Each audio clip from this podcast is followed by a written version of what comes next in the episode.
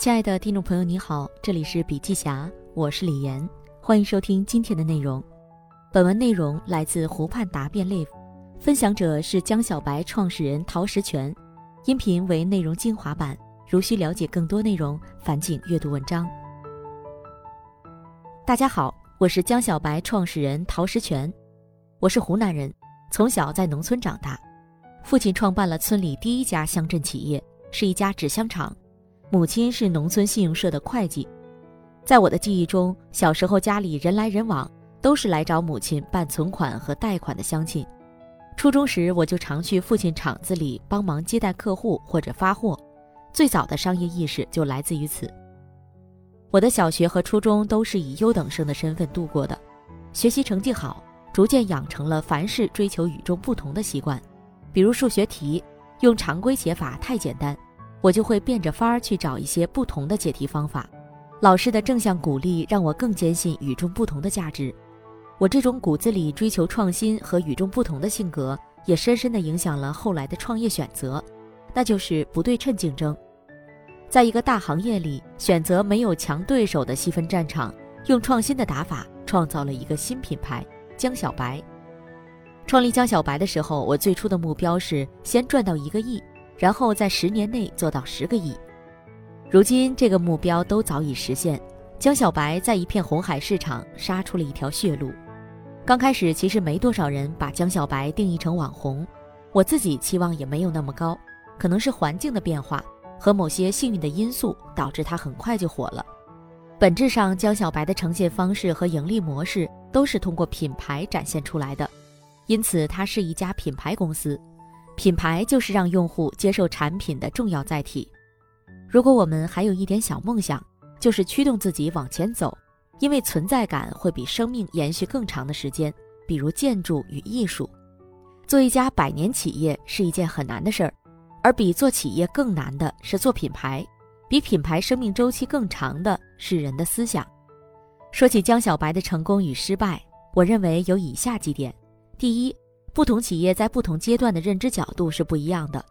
当行业天花板较高时，利用创新能力选择小切口；要在大赛道通过新方式方法产生相对的高效率，这就是大小高新。这里会有一些坑，比如在选行业时，大家都寻求小而美，但从商业角度来讲，我们还是要避免一味的追求小。今天没有人知道绣花针的第一品牌是什么。这就形成了商业角度的小切口，但其实意义不大。我曾经就因此被 diss，因为江小白做的就是年轻人喜欢喝的小瓶酒，根本就不是主流。第二，在品牌中最重要的是定位。回到江小白的原点，我们将其主要场景、市场阶段都反向推动。在白酒行业，细分场景至少有五个：商业接待、宴席、家宴、休闲饮用、礼品等。最大的市场是商务宴请。如今，整个餐饮行业发展出现了重大变化，高端宴请场所发展并不是很快，休闲场景反倒增多。大家的生活态度从面子到里子，从悦人到悦己。江小白将品牌通过小聚、小饮、小时刻、小心情这四个词进行定位与对照，只要将所有的小改为大，就会形成差异化。大聚一般都是正式的大宴会，小聚则是好友之间的聚会活动。好饮存在于中国的圆桌文化中，小饮则多是面对面在户外旅游、夜宵等小场景中出现的行为。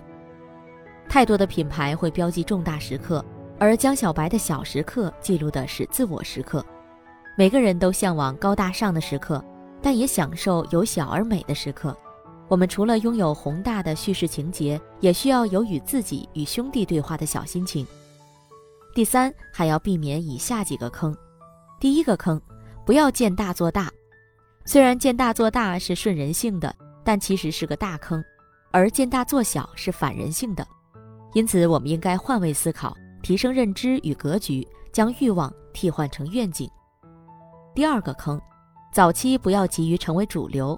主流有主流的搞法，边缘有边缘的搞法，边缘创新从非主流切入，形成立锥之地。第三个坑，对标优秀并追随优秀。品牌在早期时应尽量找到小切口，在其中树立成开创者，获得关注度才是活下来的第一重要命题。你的关注度一定是基于你与众不同，只有开创者才有资格被关注，跟随者没有这个资格。同时，永远不要害怕被跟随。做好品牌，我认为有以下四个点：一是为用户赋能。我们有个终极之问：江小白能为用户创造什么价值？通过自然酿造的粮食酒、健康的酒带来愉悦之感，就是江小白为用户的赋能。高粱酒的产品特征就是清淡入口柔，易醒不上头，包装简单朴素，好而不贵。用户喝的不是豪华包装，而是内容。二是为用户赋情，只有产品好还不够，还需要情感赋能。如果这个世界变成算法的世界，人类未必会觉得幸福。用户的很大一部分需求是基于情感的，尤其是酒类，更大的直接需求是情感交流。江小白在特定的场景中为特定人群提供更好的情感依托，酒类可以帮助用户感受更好的情绪及释放情绪。三是为用户赋益，为什么我们叫江小白？其实小白就是字面意思，就像什么都不懂的一张白纸。因为当年互联网文化兴起，流行的网络语就是“我是小白”，很多人希望向别人展示自己的高大上，而我就心甘情愿将自己放低放小，做个小白。这就是我做品牌的初心：为用户赋能，为用户赋情，为用户赋益。是如何去做好一个品牌的树，就是你的方法。再往下走，还有三个非常重要的底层基石：产品、用户和组织。无论你做任何行业，哪个类品，这三件事儿都是最重要的。首先，你要向用户交付什么样的产品，这是产品端、供应链端的。其次，你如何真正以用户为中心，理解用户。最后，做好前两者，都需要依靠内部组织来完成。品牌从零到一的创建只是数的东西，往下看才是真正的考验。你的表现可以慢一点，业绩也可以慢一点，但一定要非常专注，并且关注在供应链端产品的不断迭代，真正给用户提供好的产品。如同马斯克所说，一个 CEO 需要真正把精力放在产品端与用户对话，洞察语言背后的真实想法才是最重要的。我自己经常跑市场。前段时间我去那种很小的街边烧烤店，只要看到有消费者在和江小白，我就去陪他们聊天，和很多人聊。这比我们在公司开战略推演会、共创会更重要。到真实场景中了解客户的真实需求。有时候我们很喜欢从业绩上理解公司的价值，但公司的快速增长有可能只是借助某一风口，本质未必是好的。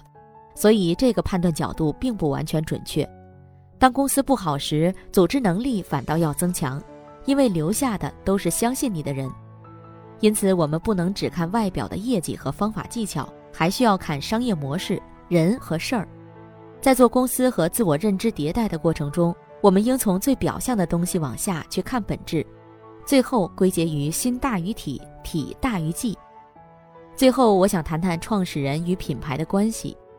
我一直认为，不是创始人创造了一个品牌，江小白的崛起跟我们的小伙伴有很大的关系，甚至跟每个用户都息息相关。